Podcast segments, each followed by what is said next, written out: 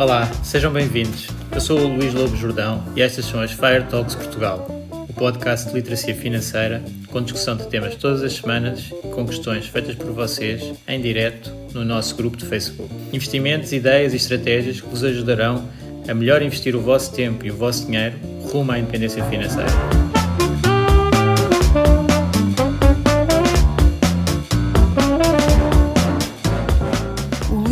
Jordão trabalha nos mercados financeiros há mais de 20 anos. É um analista financeiro certificado pelo CFA Institute, criou o maior fundo português de ações e é atualmente responsável pelos produtos Stoic na SGF. Todas as opiniões expressas pelo Luís e eventuais convidados são exclusivamente suas e não refletem a opinião da SGF ou do CFA Institute. São ideias à data de gravação e estão sujeitas a alterações. Todos os investimentos envolvem riscos. Este podcast tem um intuito meramente informativo e não deve ser tomado como base para decisões de investimento.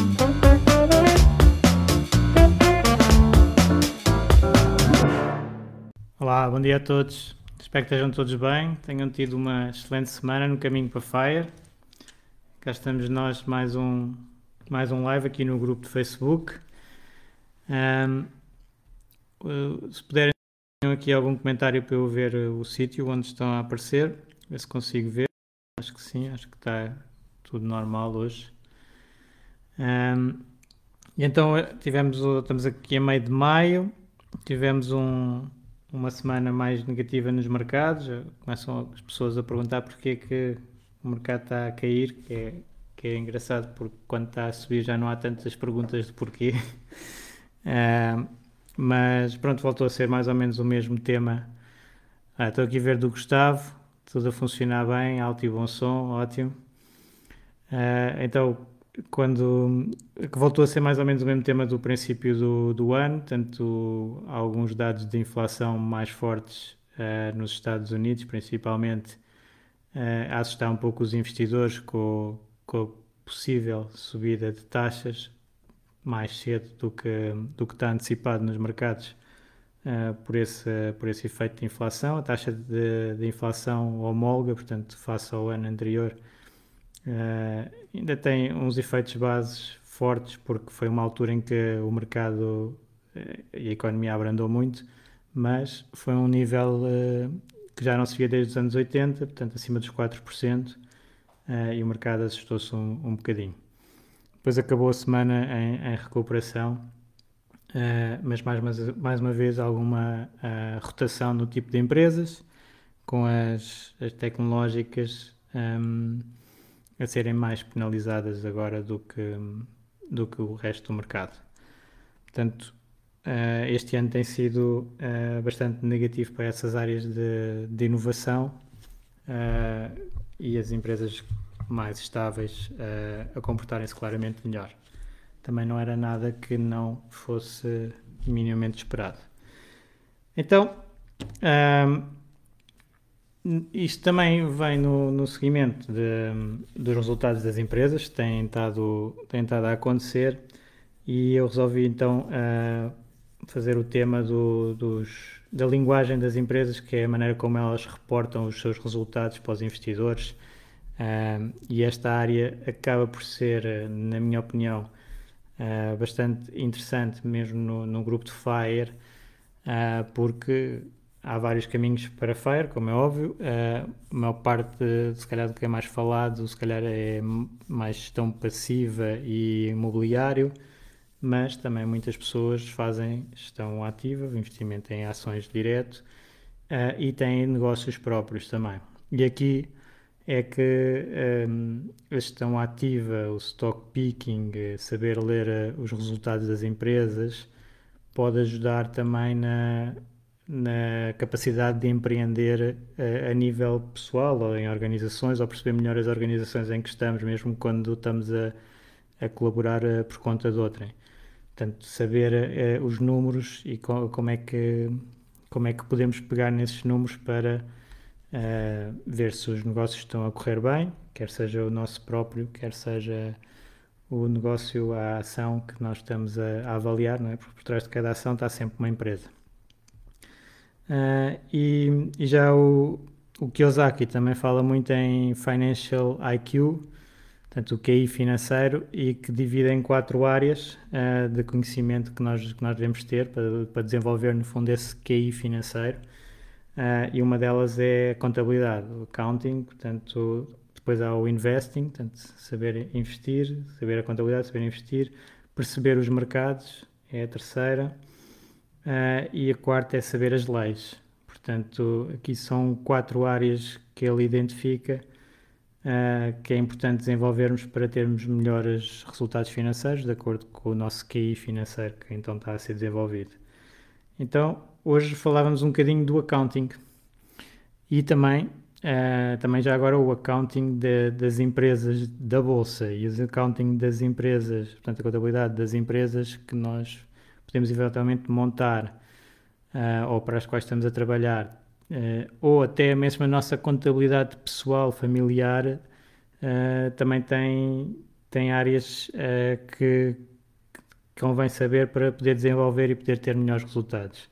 Portanto, isso também é uma, uma área que, que é muito falada, e mesmo para o próprio Kiyosaki, não é? Que ele tira o, os dados das empresas para o, os números familiares, como por exemplo aquela questão dos ativos e passivos, o que é que é ativo, o que é que é passivo, uh, e os cash flows. Portanto, isto é tudo linguagem uh, das empresas que então vamos, vamos falar aqui um bocadinho. Uh, tipicamente, então, nós temos a, a, altura de reporte das empresas.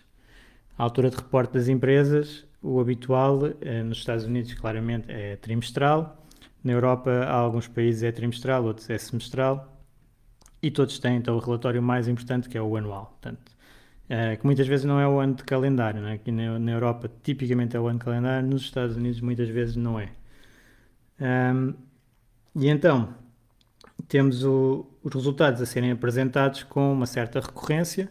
Porquê? Porque são empresas públicas uh, e têm que dizer como é que está a evoluir o negócio aos seus donos, que são os investidores. Nós somos donos das várias empresas que estão no mercado uh, e, apesar de termos percentagens muito pequeninas, temos direito a saber a informação da empresa. No fundo, esse é o conceito principal para depois decidirmos se uh, queremos manter o investimento nessa empresa, queremos passar para outra, queremos um, fazer uh, as nossas decisões. Pronto.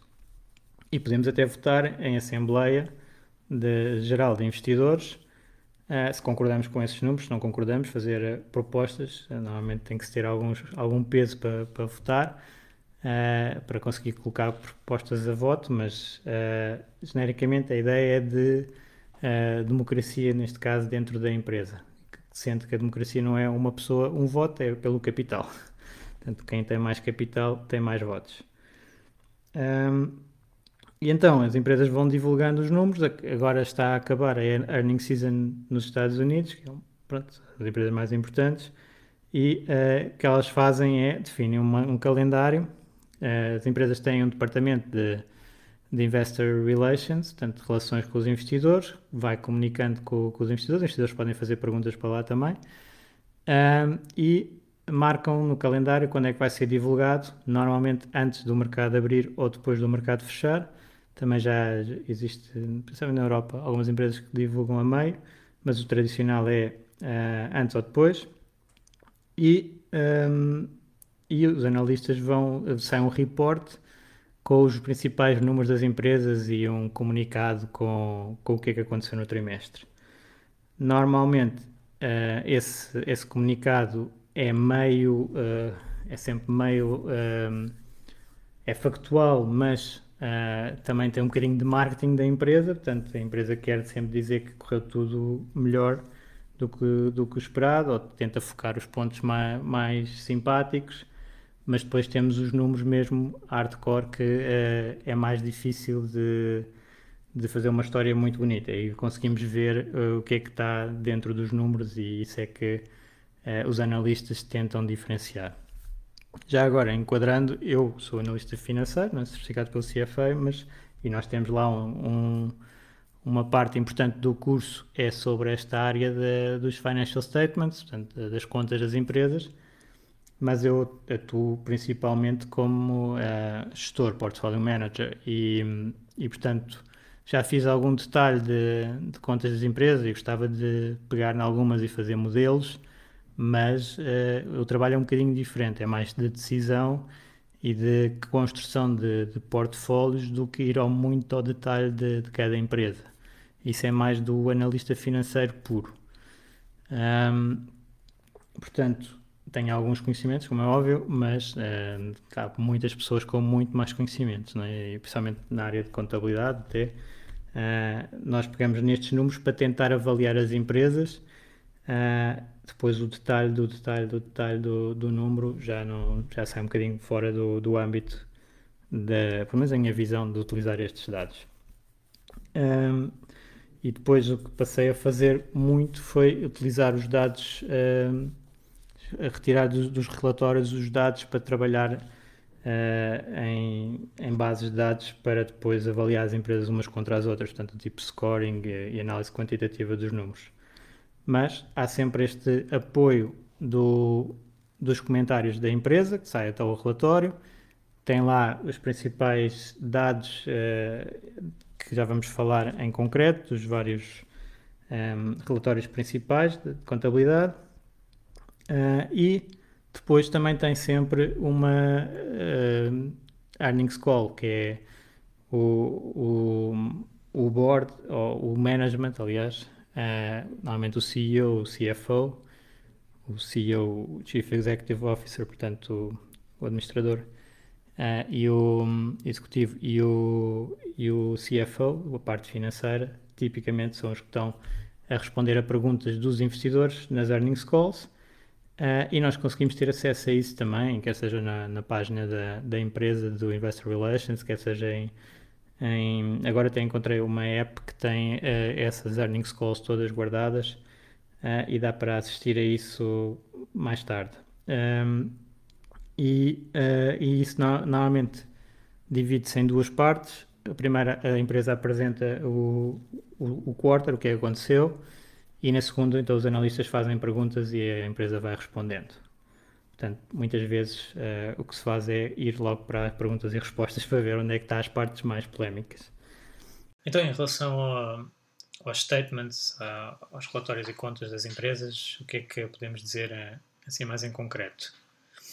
Uh, temos que o principal objetivo é analisar a evolução das empresas, como é que estão a evoluir as várias métricas importantes para, para a empresa e para a sua avaliação e uh, permitir-nos, os relatórios também vão nos permitir comparar essa empresa que estamos a analisar com as outras do mercado, com outras opções do mercado.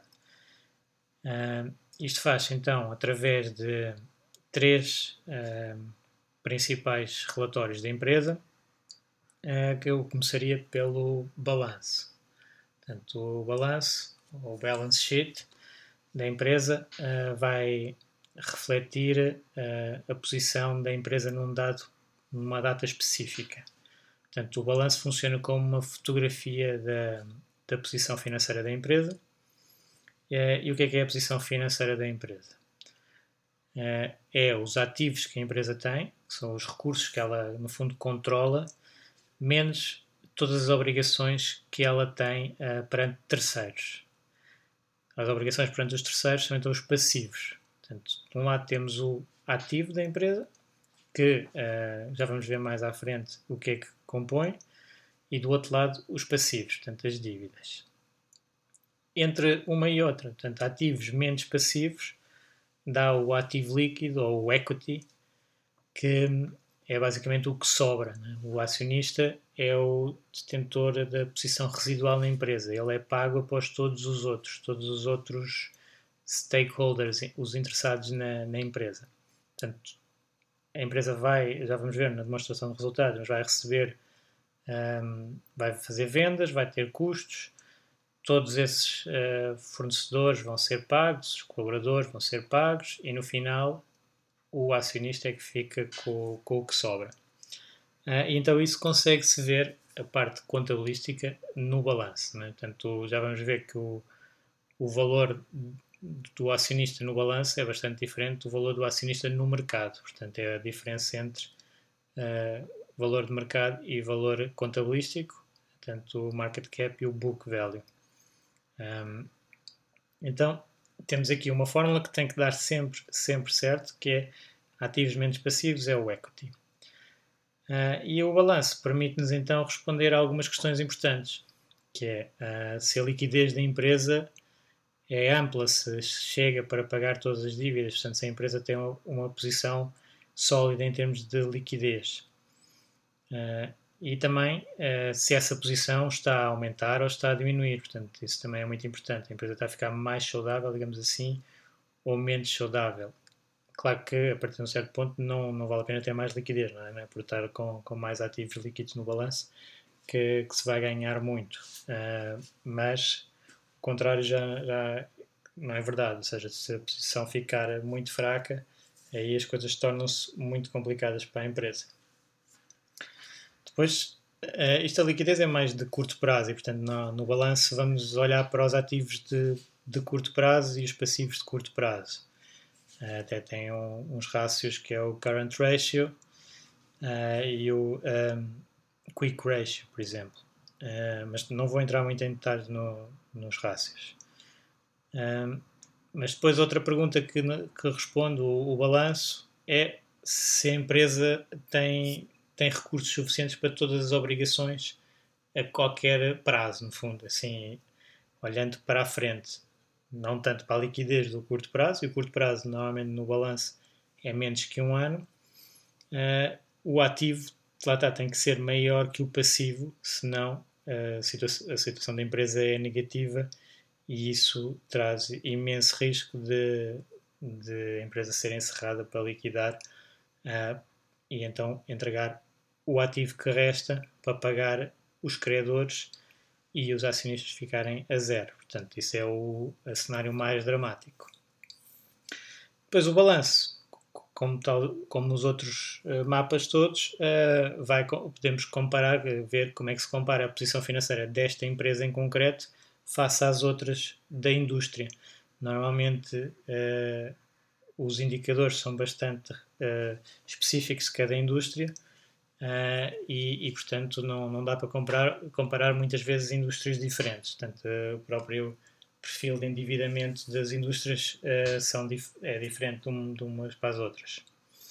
Normalmente tem a ver com a, com a alavancagem, com a, a, alavancagem operacional da empresa, se permite ter mais dívida ou menos dívida. Ou seja, se tiver uma empresa que varie muito consoante o, o ciclo de, da economia, uh, não posso ter tanta dívida porque estou a colocar a empresa mais em risco. Se for uma empresa mais estável, que quer economia esteja boa, que esteja má, faça sempre bons resultados, aí já posso ter mais dívida.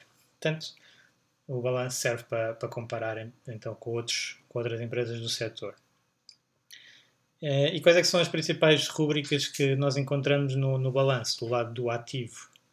Portanto, temos uma, no fundo, os ativos são colocados normalmente nos mapas uh, com um critério de liquidez, do mais líquido para o menos líquido, tipicamente.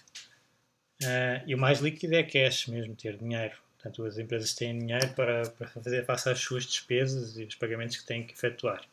Isso é o mais líquido, cash e equivalentes. Depois tem também contas a receber dos clientes, portanto, fizeram vendas, mas ainda não foram pagas, também estão no balanço quanto é que eu vou receber do, do cliente, quando é que me falta receber do cliente. Depois também tem investimentos financeiros, que também pode ter algum, alguma parte, mas principalmente o que vai estar no ativo, quer dizer, também depende da indústria, mas uh, tipicamente o que estava no ativo era o, o, imobilizado, portanto, os imóveis da empresa, as fábricas, uh, esses ativos tangíveis, mas agora também temos muitas empresas em que o principal ativos são intangíveis. São as marcas, as patentes, um, e, são, e também há um ativo que uh, se encontra muito nas empresas, que é o goodwill, no ativo de, das empresas, que é uma variável para conseguir fechar as contas. Quando a empresa compra outra, outra empresa, uh, no balanço dessa outra empresa está um certo valor, mas como tipicamente o valor de mercado é mais alto, tem que se contabilizar essa diferença dentro do balanço. É um bocadinho mais complicado, mas uh, é um ativo que no fundo não é um grande ativo, é só uma variável de compra para mostrar o que é que a empresa gastou no passado, mas uh, pode até não ter valor. Normalmente são feitos testes a ver se aquele ativo que foi comprado, portanto, no fundo a empresa, uh, e os ativos que estão por trás, estão a gerar rendimento suficiente para aquilo ter valor e então poder estar no balanço. Senão, tem que ser uh, feito um impairment contra esse goodwill e reduzir o valor do ativo porque ele já não tem esse valor. Isto já é muito técnico, não vou, não vou avançar muito por aqui. Um, depois, do lado do, do passivo, também temos passivo corrente e passivo não corrente, portanto, mais de longo prazo. Passivo corrente é mais de, de um ano ou menos.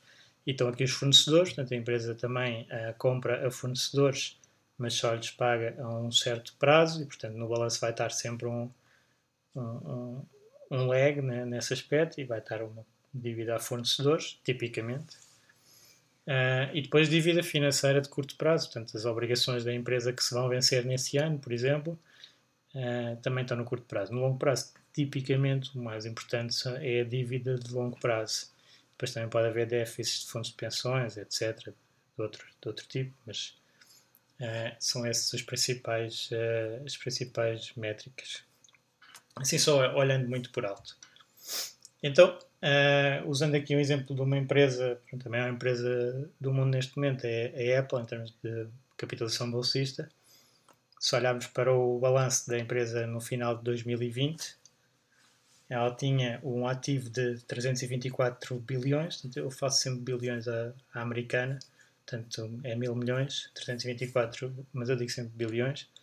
Um, e o passivo de 258. Portanto, se eu tirar esse passivo de 258 dos 324, tenho um capital próprio, no fundo dos acionistas, de 65 bilhões. Já estão aqui a ver que, uh, quem não sabe, a empresa, a Apple está cotada mais ou menos a 2 trilhões, portanto, é um valor muito superior de mercado face ao valor contabilístico. E isso é uma das uh, críticas ao book value, digamos assim, já não tem grande interesse em algumas empresas em que a maior parte dos ativos são intangíveis. E a Apple é uma delas. Então, isto é o balanço. Portanto, uma fotografia, eh, aqui como eu estava a dizer da Apple, por exemplo, é o final de 2020, o que é que ela tem, o que é que ela deve e quanto é que sobra para os acionistas. Basicamente, o balanço é, é isto que nos dá. Depois consegue-se ir mais detalhe. Mas depois temos a demonstração de resultados, e se calhar a demonstração de resultados até é o relatório que uh, tem mais publicidade e que mais, os analistas mais olham para, para ver a performance do, dos seus investimentos. Uh, e, portanto, a demonstração de resultados vai refletir a, a performance da empresa, da empresa, num dado período. Portanto, aqui já não é uma fotografia, é como um filme. Portanto, Uh, pode ser um trimestre, o que aconteceu durante um trimestre, o que aconteceu durante um ano, uh, um semestre também. Portanto, é um relatório que vai de um ponto, de uma data à outra. E dentro dessa data mostra uh, o que é que a empresa faturou em termos de vendas, o que é que recebeu de, outra, de outras vias, dos investimentos, por exemplo, portanto, as receitas da empresa, outra, outras entradas, e todos os custos que incorreu até chegar ao lucro. E por isso é que é o, é o relatório mais utilizado, porque os analistas focam-se muito e as notícias nos lucros da empresa. Né? Uh, quanto é que a empresa teve, muitas vezes também de receitas, as receitas estão a crescer bem e depois o, os lucros. Uh, e aqui este relatório é extremamente importante para ver uh, as margens da empresa. Portanto, às receitas nós vamos tirar as despesas, e depois vamos tirando assim aos poucos uh, e vendo margens uh, desde a margem bruta que é só tirar, portanto a Apple vende um iPhone uh, e eu vou retirar quanto é que custou fazer esse iPhone portanto é a margem bruta é o, o COGS, portanto Cost of Goods and Services que é tirado do, da receita e fica a margem bruta. É muito usado em algumas indústrias, noutras não tanto. Depois é essa, é essa margem bruta, ainda vamos ter que tirar os custos administrativos e, e gerais da empresa, que normalmente é o Selling General and Administrative Costs, Uh, tiramos essa linha também, tiramos o, o R&D, portanto Research and Development, e depois um, ficamos com, uh, com o EBITDA. Portanto, o EBITDA, que é bastante conhecido na, nos mercados, que é Earnings Before Interest, Taxes, Depreciation and Amortization. Portanto, isto é, o, é os lucros antes de tirar um monte de despesas. Mas é, para, em termos de, para comparar empresas, é, é muito útil uh, e é uma aproximação a, ao cash flow da empresa e por isso é que é tão usado. Uh, claro que depois estas despesas que nós agora estamos a excluir do, no EBITDA uh, vão ter que ser pagas pela empresa. Portanto, é só para comparar e ver margens mais puras, digamos assim, uh, da empresa e poder avaliar melhor. depois tiramos então as depreciações, claro, para o EBITDA, e tiramos os, os juros e os impostos e ficamos depois com o resultado líquido. E o resultado líquido é que, dividido pelo número de ações da empresa, dá o famoso earnings per share. Né? E muitas vezes é focado uh, esse número, quanto é que cresceu o earnings per share, para depois fazer os spares, etc. Vem daqui. Um, no fundo, nesse relatório conseguimos ver também, um, em parte, normalmente está lá o número de ações que existe na empresa, portanto, Uh, dá para ver se a empresa está a emitir ações ou se está a comprá-las, até os buybacks que nós temos muito comuns. As empresas vão uh, comprando as suas ações e, portanto, o valor da empresa, os lucros, o dividido por menos ações, quer dizer que nós uh, vamos recebendo mais, quem, quem fica com ações da empresa. Então, aqui o, a demonstração de resultados é para ver a performance operacional da empresa e o que é que nós focamos principalmente é se as receitas estão a crescer, se estão a crescer eh, mais rápido ou menos do que no, no, no trimestre anterior, se as receitas foram acima ou abaixo das estimativas, também já comparando com, com, o que se tinha antes, um, e também ver porquê, não é? Porque pode ser por aumento de quantidades, pode ser por aumento de preços, pode ser uma combinação das duas, portanto, analisar uh, de onde é que vem o crescimento da, da empresa. E depois, uh, aqui tem que se juntar a demonstração de resultados mais algumas notas, que eu já vou falar mais à frente, mas os segmentos da empresa também é muito importante, porque as empresas tipicamente não fazem só uma coisa, não, não têm só um departamento.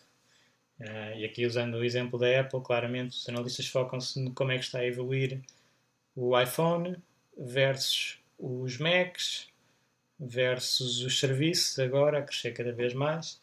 E portanto eh, a análise dos segmentos da empresa é extremamente importante tal como as geografias. Também é, também é reportado quanto, quanto é que está a evoluir uh, nos Estados Unidos, na China, na Europa. Depois as empresas cada uma divide de sua maneira uh, as áreas geográficas conforme faz sentido para o negócio. Um, aqui no, na demonstração de resultados, um ponto importante que normalmente quem está a começar na, na área uh, não está tão por dentro é, é, o chamado accrual accounting, que eu já referi mais ou menos, mas uh, gostava de detalhar um bocadinho mais, que é nem todas as receitas que as empresas têm é dinheiro que entrou na empresa. E nem todas as despesas que a empresa tem é dinheiro que saiu da empresa. Portanto, nesta demonstração de resultados, temos os dois efeitos. Um efeito que eu já falei é, por exemplo, nós vendermos algo e uh, o nosso cliente ainda não pagou. Portanto, uh, nós podemos até ter lucros, porque a venda já foi feita, já foi contabilizada, uh, mas o cliente não pagou e, portanto, não temos o dinheiro. Temos de estar a ter lucros, até pagar impostos e todas as questões, e tivemos despesas para produzir o bem que vendemos e ainda não temos o recebimento mesmo de, do cliente. Uh, e depois a outra, uh, o outro item bastante significativo na demonstração de resultados, e por isso é que depois se usou os EBITs, uh, é as amortizações dos, do, dos bens de capital. E aqui o exemplo um, são, por exemplo, os carros. Uh, quando uma empresa compra um carro, não, não vai tudo todo o valor do carro a custo num ano. É um ativo que a empresa vai utilizar durante vários anos. Por exemplo, cá em Portugal é 4 anos de amortização e, portanto, só entra uh, na demonstração de resultados naquele ano um quarto do valor do carro. Ou seja, se eu tiver a ver os números de, de uma empresa, vamos imaginar que compra um carro pronto há dois anos atrás, neste ano em concreto, aquela despesa que aparece uh, na demonstração de resultados não é uma despesa real de dinheiro. Essa já foi feita antes. Portanto, há aqui alguns desfazamentos. E a empresa também pode, então, gastar tanto dinheiro, por exemplo, uh, construir uma fábrica que pode ter lucros, porque só está a amortizar uma parte uh, num ano, mas em termos de cash, uh, uh, perdeu bastante cash nesse ano. E o contrário também, não? Um, então, aqui, por exemplo, com a Apple, um exemplo do, das vendas da Apple de 2000 e, uh, 2020 foram 274 bilhões. Uh, há, há uns anos, há 9 anos, uh, portanto em 2011 tinha, tinha uma tabela que é de 2011 a 2020. Uh, eram 108 bilhões, portanto subiu de 108 para 274, ou seja, duas vezes e meia em termos de vendas. Consegue-se ver também que no último ano as vendas cresceram 5,5%. Depois, muito importante, a margem bruta. Uh, tem estado bastante estável próximo dos 40%, que é, que é bastante alto nesta área, então muito alto, na área de, de eletrónica. Uh, era 40.5 em 2011, é 38.2 agora. Uh, o EBITDA também foram 77 bilhões de, de EBITDA, com uma margem de 28,2%. Uh, e depois o resultado líquido, então no final o net uh, o net income, uh, 57,4 bilhões, 21% de margem, que é uma margem muito alta de, de resultado líquido. Uh, isto não, não é uma recomendação, porque nem aqui um dos pontos importantes, já nunca é recomendação, mas uh, estamos a olhar só para os dados contabilísticos da empresa e serem bons não quer dizer que o preço não seja alto demais para, uh, no fundo, a bondade destes números. Uh, temos que fazer depois sempre a análise entre o, o preço que, que está a, a, cotar e se isso é interessante ou não. Um, aqui também as ações em circulação da Apple também é interessante. Uh, vemos que baixaram de 26,2 milhões de ações em circulação para 17,5 nestes 9 anos, portanto, menos 44% de ações em circulação. Quer dizer que eles foram comprando ações próprias com o dinheiro que, foi, que a empresa foi gerando. Uh, e mesmo que a empresa tivesse tido lucros iguais em 2020 a 2011, exatamente se mesmo tivesse sido o mesmo número, os acionistas tinham ganho 44% mais, porque uh, existe muito, divide-se por muito menos acionistas, no fundo, a, o valor gerado da empresa nesse ano. Então, depois passamos então para a demonstração de fluxo de caixa, cash flow statement. E aqui uh, isto visa uh, explicar no fundo aquilo que, que eu estava a falar há pouco de uh, o cash não é exatamente eu vendi algo, recebi o cash, comprei algo, saiu o cash. Não, há fluxos diferentes.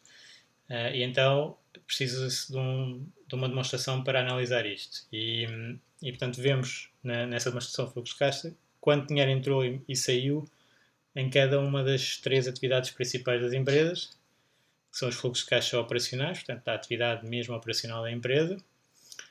Depois, as atividades de investimento, e aqui é um número muito importante até para depois para as avaliações, que é o CAPEX. Uh, quanto é que eu gastei de Capital Expenditures, depois é o diminutivo é o CAPEX, portanto, em, em investimento em capital, portanto, a construção da fábrica, na compra do carro, etc., uh, ver quanto é, que, quanto é que gastei, e depois a parte de financiamento, que é uh, quanto é que eu emiti de dívida, quanto é que paguei de dívida, quanto é que dei de dividendos, quanto é que emiti de ações, posso ter emitido ações, ou, mais típico nestas empresas uh, atualmente é cancelamento de ações, os buybacks. Portanto, assim consigo ver uh, onde é que o dinheiro foi aplicado, onde é que ele teve origem, onde é que foi aplicado. E aqui é muito importante checar se não existe uma disparidade significativa uh, e persistente entre o, o, resultado líquido e o free cash flow. Portanto, se uma empresa estiver sempre a dizer tenho um lucro de 10, milhões, 10 bilhões uh, e o cash mostra zero, e depois no ano seguinte tem um lucro de 12 bilhões e o cash tem 2 bilhões. Uh, no ano seguinte também, pronto, sempre por aí fora, sempre a, a apresentar lucros mais altos do que o cash que está realmente a aumentar, então isso é, normalmente tem uns alertas uh, que pode haver ali alguma coisa que não está a funcionar bem na empresa, portanto é, é importante ir checando. Só aqui para dar alguns números. A Apple, por exemplo, de cash das operações em 2020 foram cerca de 80 bilhões, gastou 7.3 em capex, 14 em dividendos e 76 em buybacks. Portanto, basicamente acabou por se endividar nesse, nesse ano. A partir faltam aqui alguns números, portanto, estou a fazer os números maiores, mas provavelmente endividou-se nesse, nesse ano um, com uh, uma geração brutal de cash flow, mas que entregou uh, toda, ou muita às acionistas e reinvestiu alguma também no negócio. Portanto, aqui temos então os três uh, principais reportes que os analistas olham. Uh, depois, claro que uh, temos muitas questões específicas de cada empresa que normalmente vão parar às notas, chamadas footnotes, que é onde os analistas também gostam mais de estar a, a, a ver se houve alguma alteração de um ano para o outro. Portanto, quero fazer um bocadinho de auditoria de, dos resultados e é ali que se encontram no, as coisas mais interessantes às vezes para, para, para, para, as questões de investimento. Mas pronto, as footnotes também ajudam a explicar os itens, o que critérios é que foram adotados e um, para a pessoa entender melhor o que é que está por trás de cada número.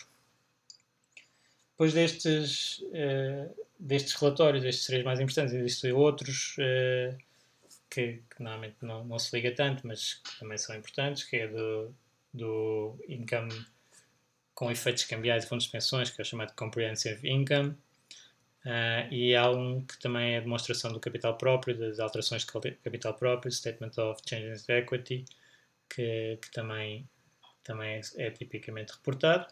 No final de, destes relatórios todos, temos uh, o relatório do auditor, Portanto, as empresas são obrigadas a ter um auditor que vai verificar se uh, as contas uh, estão, estão corretas de, de acordo com, com, o que ele se pode perceber. Não é? Portanto, isto aqui é algo que uh, o auditor dá uma, uma opinião, normalmente o que se quer é sem reservas, unqualified, mas pode também ter algum item que o auditor não concorda com a administração uh, no tratamento contabilístico e tem essa nota e é uma qualified, pode ser completamente contra uh, as contas da empresa e é uma, é uma dá, dá uma nota negativa, digamos assim, e pode abster-se porque não, não teve acesso uh, às contas como deveria ter, e então, uh,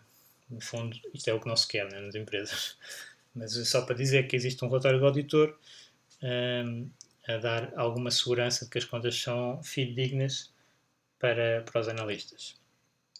E uh, não queria deixar de, de, falar nos relatórios que cada vez estão a ter mais importância, que são os relatórios de sustentabilidade. Esses relatórios uh, ainda têm um grau de obrigatoriedade relativamente uh, diferente país para país, e, mas cada vez têm mais importância e é os chamados uh, relatórios fundo ESG, Environmental, Social and Governance, um, portanto, a avaliar as partes, uh, o impacto ambiental da operação da, da empresa. Uh, o social é muito de, de do equilíbrio, de, da oportunidade, do tratamento dos colaboradores uh, e das comunidades onde as empresas operam uh, e o governance de os critérios de governação da empresa serem, serem cumpridos de haver um board independente, portanto, uh, uma série de itens que, que são analisados. E esses relatórios as empresas fazem para depois serem avaliadas e, e já existem índices ESG, onde elas são incluídas ou não. Portanto, uh, é toda uma nova área de, de um, report que, que, está a crescer muito. E pronto, era isso um bocadinho que eu queria, queria falar.